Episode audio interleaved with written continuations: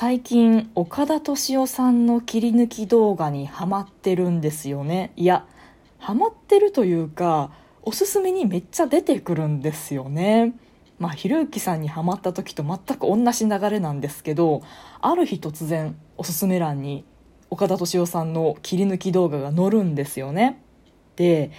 切り抜き師さんが優秀ですよね。タイトルの付け方。思わずクリックしたくなるようなタイトルなので思わずクリックしちゃうじゃないですか。でもちろん話は面白いわけですよ。で最後まで見ちゃってそしたら関連動画でまた同じような切り抜き動画がおすすめされたりとかでまたクリックしちゃったりとかでそうやっていっぱい見てると「あああなた岡田敏夫さんの切り抜きチャンネル好きなんですね。じゃあおすすめにどんどん載せますね」ってまた YouTube の仕組みでますますおすすめ動画が岡田敏夫で埋まるっていうもうまんまと思うツボですよね。切り抜き師さんの思うツボだし YouTube さんの思うツボでもあるし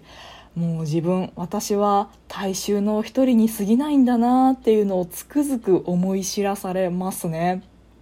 でびっくりしたんですけど岡田敏夫さんのその動画を見てると、まあ、もちろんコメントが流れるんですよね。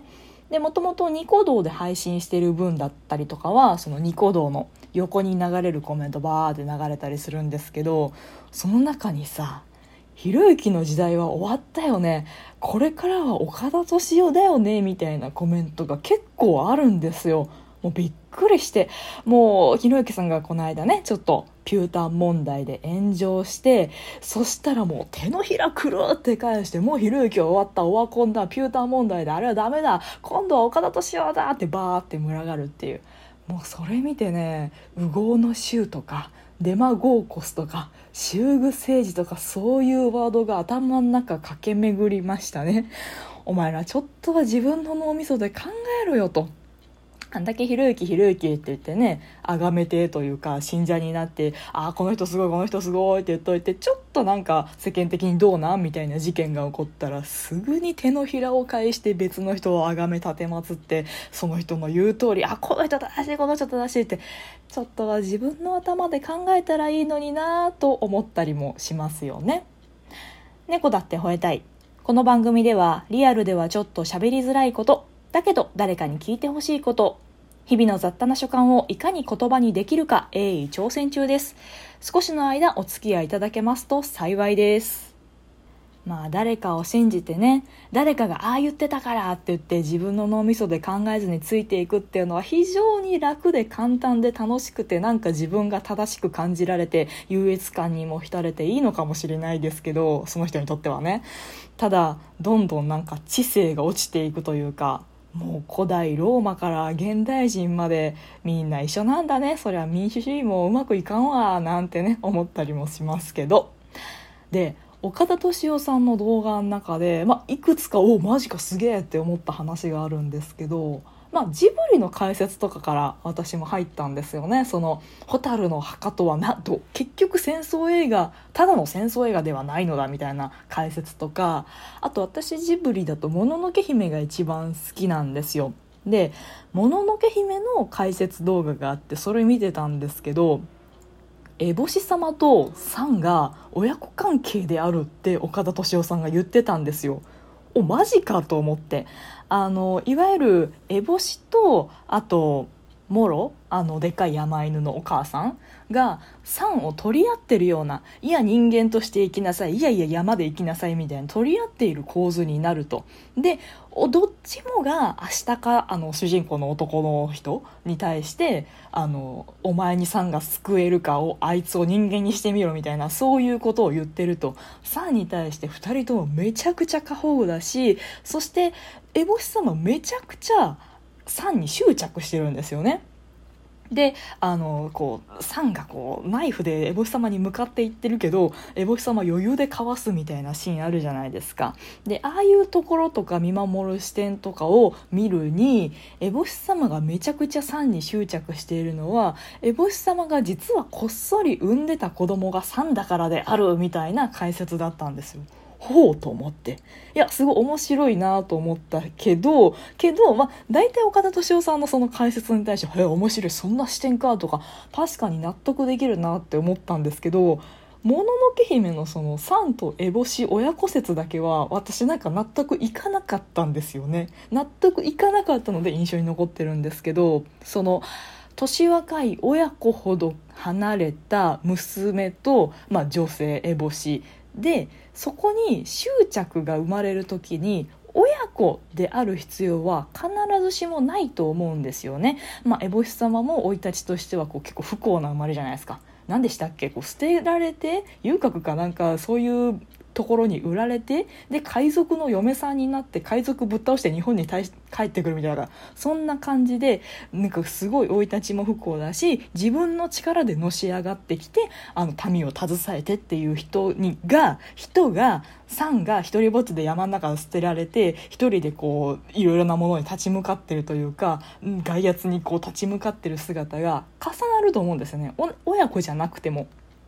当然そのあこの子を見てると私の若い時を思い出すとか女一人でここに生きていく。でこのままほっといたらこの子ずっと孤独だなとかいろいろよぎるわけですね。そしたらその時にこの子を人間にしてやろうとかそんなそんな歯向かった態度じゃなくてこっちに来るべきだってこうサンの手を引っ張るサンに執着するっていうのは親子じゃなくても成り立つと思うんですよね。自分の過去と重ね合わせてしまう烏帽子様の方が勝手にっていうのはありえると思うので必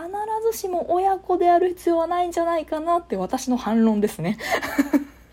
まあ多分親子説っていうのは多分ぶっ飛びすぎ岡田敏夫さんのそのジブリ解説の中ではぶっ飛んだ方の部類に入るんじゃないかなって思ってますけどね。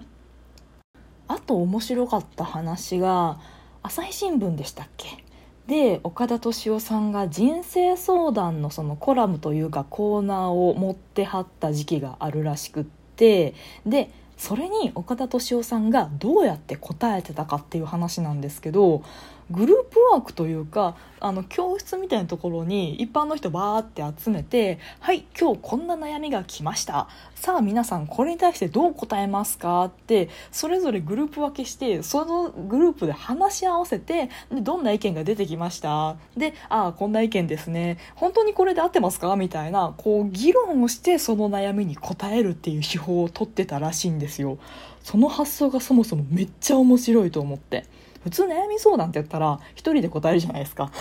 だって自分に悩み相談が来てるんだから自分の好きかって答えたらまあその人例えば岡田敏夫さんを信用して悩み投げてるので、まあ、なんて答えようが信用してもらえるけどそれじゃ面白くないと思ったんですかね？なんでその手法を取ろうと思ったのかが